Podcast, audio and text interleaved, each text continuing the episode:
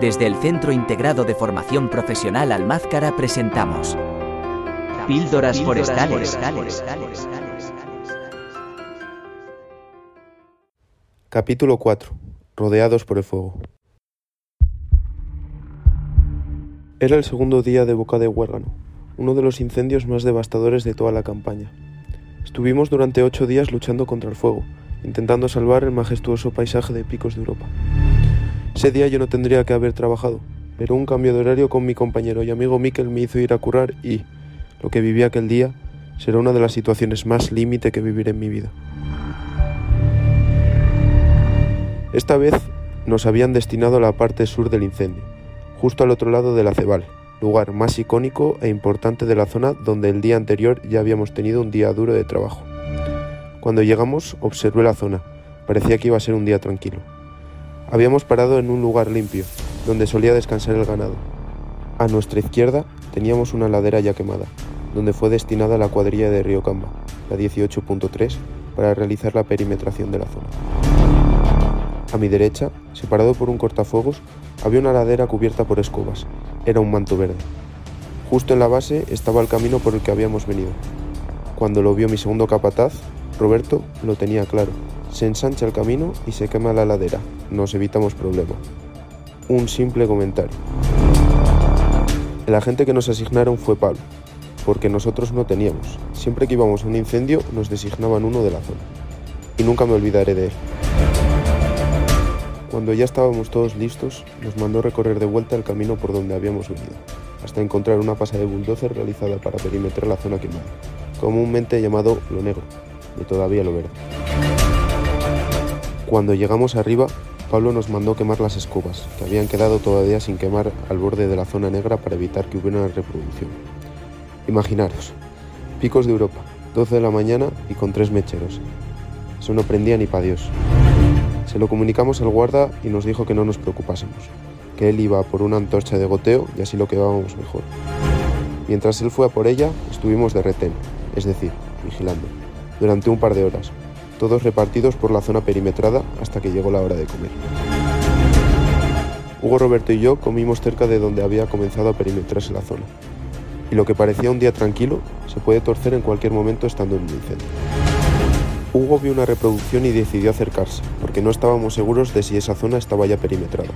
Y efectivamente no lo estaba. Llamamos a nuestro capataz, Jesús, por el walkie. Jesús, tenemos una reproducción y esa zona no está perimetrada.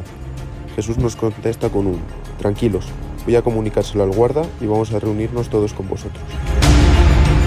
Si hubiéramos tenido el apoyo de un medio aéreo, eso se hubiera finiquitado en un momento. Y lo que comenzó siendo una pequeña reproducción empezó a ser una ladera entera en llamas. Era increíble cómo iba cogiendo fuerza y velocidad el fuego. Ahora sí que quemaban las putas escobas. Viendo cómo estaba avanzando el incendio, la agente pregunta al bulldozer que había estado perimetrando la zona si se puede hacer ataque directo con una respuesta de veremos qué podemos hacer. Esos tíos están locos. Lo intentó durante 20 metros y tuvo que retirarse. Estaba cogiendo demasiada fuerza. Cada vez más fuerte y más rápido.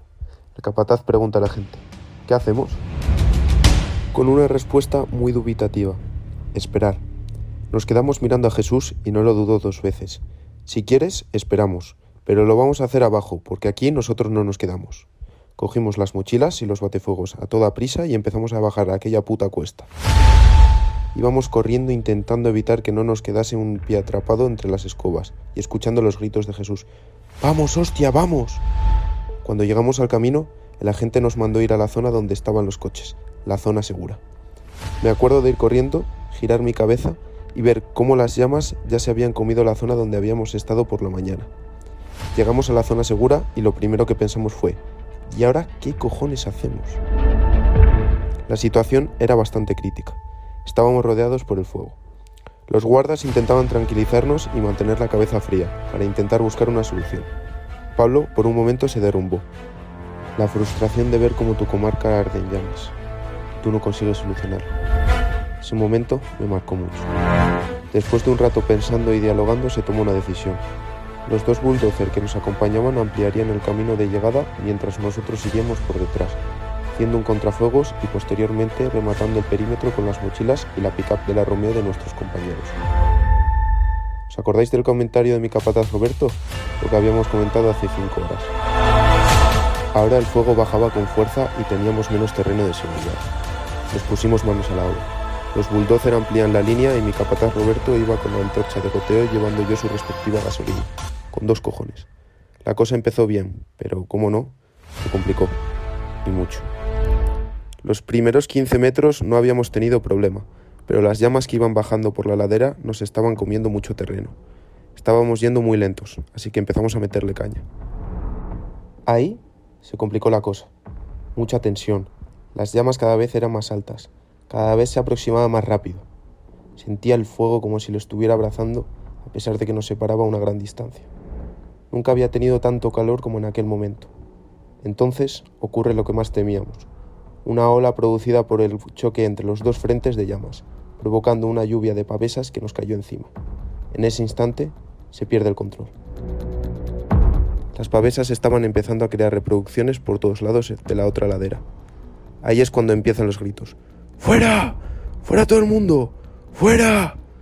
Vamos, vamos, vamos, vamos, vamos. Empezamos a correr como si nos fuera la vida en ello. Tanto que hasta se dejó ahí la pickup de la otra Romeo. Cuando llegamos a la zona segura, nos damos la vuelta, viendo como la ladera estaba por completo quemándose. Parecía un mar de fuego. Entonces esperamos a que bajara la intensidad del fuego para ir a por la pickup y analizar la situación. El contra había sido un fracaso. El fuego había superado la línea empezando a arder otra ladera, por lo que nos encontramos en un punto en el que solo podíamos hacer una cosa, esperar. Esperar rodeados de fuego a que terminase de quemar todo para poder salir de allí. Y eso fue lo que hicimos.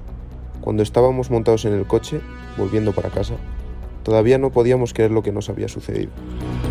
Yo no era consciente de la gravedad de la situación. Claro que sabía que era un momento de mucho peligro, pero como en todos los incendios. Pero nos podíamos haber quedado allí perfectamente. Al final, todo se quedó en una anécdota, una anécdota que marcará mi primera campaña.